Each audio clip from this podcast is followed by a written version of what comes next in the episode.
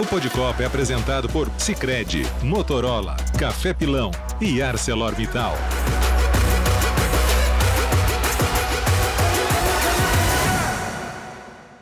Estamos chegando com mais uma edição do nosso Pod Copa, o seu podcast que fala de Copa do Mundo, de seleção brasileira, seleção que entra em campo amanhã, oitavas de final, enfrenta a Coreia do Sul. Tite já com a sua equipe definida para essa partida e com novidades surpreendentes, Pedro Ivo Almeida. Neymar à disposição, olha só. Beijo para você, bem-vindo. Prazer ter você com a gente no Pod Copa. Beijo, Glau. Que felicidade, que alegria estar aqui com vocês no Pod Copa. Mauro hoje pediu para tomar uma aguinha com gás mais tarde, para dar uma voltinha, depois ele volta, mas está aqui monitorando tudo com a gente. Há grandes novidades, né? Boas novidades, pois porque é. eu acho que quando você olha para uma primeira fase, uma seleção que não engrenou, tá precisando de algo diferente, tá precisando de um, de um elemento novo, tá precisando surpreender de certa forma quem está olhando e está imaginando uma coisa e você chegar com outra coisa, Neymar em campo contra a Coreia do Sul. Neymar de volta. Neymar que se machucou no jogo contra a Sérvia, não jogou contra a Suíça e Camarões. Uma expectativa que ele voltasse um pouco mais para frente. Depois uma resposta muito boa no trabalho de fisioterapia, uma projeção de quartas de final. E ontem, quando a CBF divulga imagens, ontem sábado, antevéspera do jogo, para quem nos ouve aqui se situar, antevéspera do jogo sábado, um dia depois do jogo contra Camarões, Neymar em campo. E a CBF já trabalhava nos bastidores com a informação: ó, amanhã Neymar no campo de novo. Então, hoje, aqui, domingo, véspera de jogo, Neymar em campo. A gente acompanhou há pouco alguns minutos, batendo na bola, correndo, trocando de direção, sem muitos problemas. E o Tite nos contou na coletiva: ele vai treinar hoje, estando bem, vai para o jogo. O que deu para captar ali dos cerca de 20 minutos que a gente acompanhou foi o Neymar estando bem, para usar as palavras do Tite. Então, Neymar em campo, grande novidade, né, Glau? Pois é, e o próprio Tite falou nessa coletiva antes do treino, né, Pedro, que ele gosta de contar com os melhores e de iniciar também com os melhores. E aí já era um indicativo de que Neymar estaria entre os titulares, e como você bem disse, né? Ele falou: depois desse treino, ele estando ok, vai para jogo. Danilo, ele também falou: Danilo está ok, está apto, vai para jogo também, mas o Alexandro fica de fora. Curioso que entre os três, o Alexandro, para a informação que a gente tinha, era o que estava mais avançado o tratamento.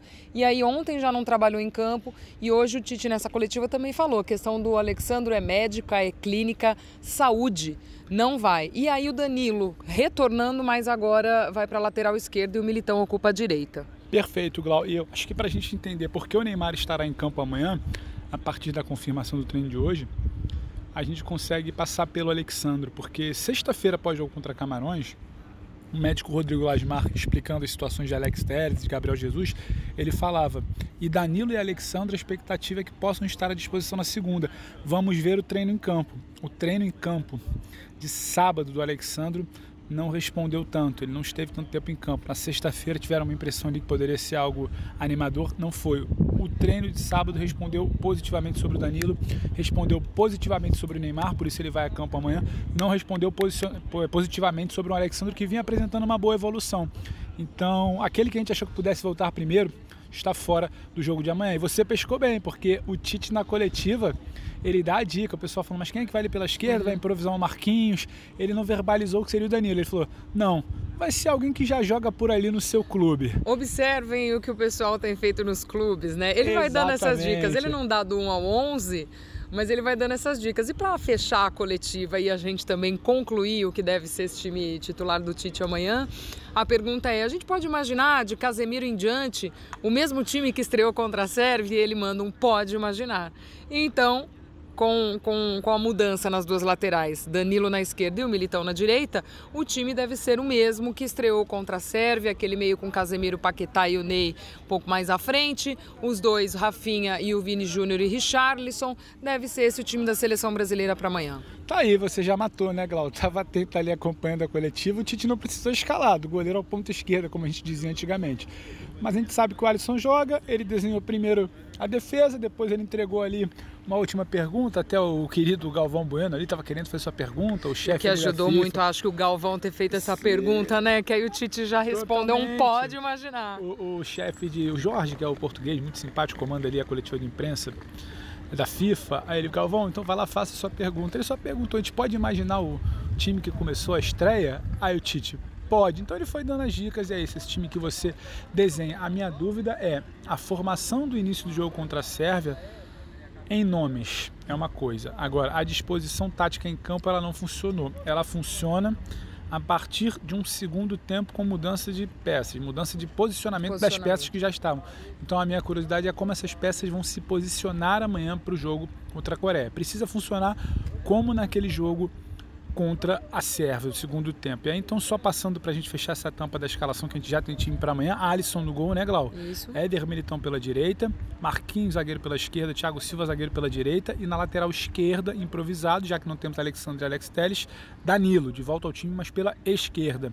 Meio campo, você já falou, Casimiro, Paquetá, Neymar, lá na frente, Rafinha de um lado, Vini do outro, Richarlison lá na frente, Richarlison que fez dois dos míseros três gols do Brasil na primeira fase. Hein? Nunca foi tão difícil desde 1966, hein, Glau? Esse time que a gente fala tanto do poderio ofensivo, trouxe nove atacantes, ai meu Deus, e os gols que não saem. E o Brasil que é o time, o segundo que mais finaliza nessa Copa, né? Mas a bola não tem entrado.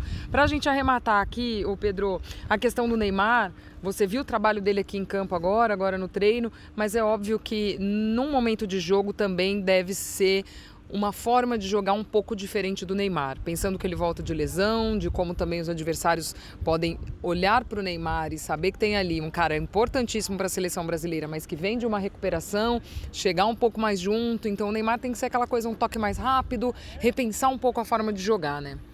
É, eu acho que são duas perspectivas que a gente precisa observar. Uma é o que aconteceu na última semana, a aceleração da recuperação, ele estar em campo hoje treinando é muito bom, é muito positivo, anima, empolga, como a gente já falava aqui no início do nosso pó de Copa.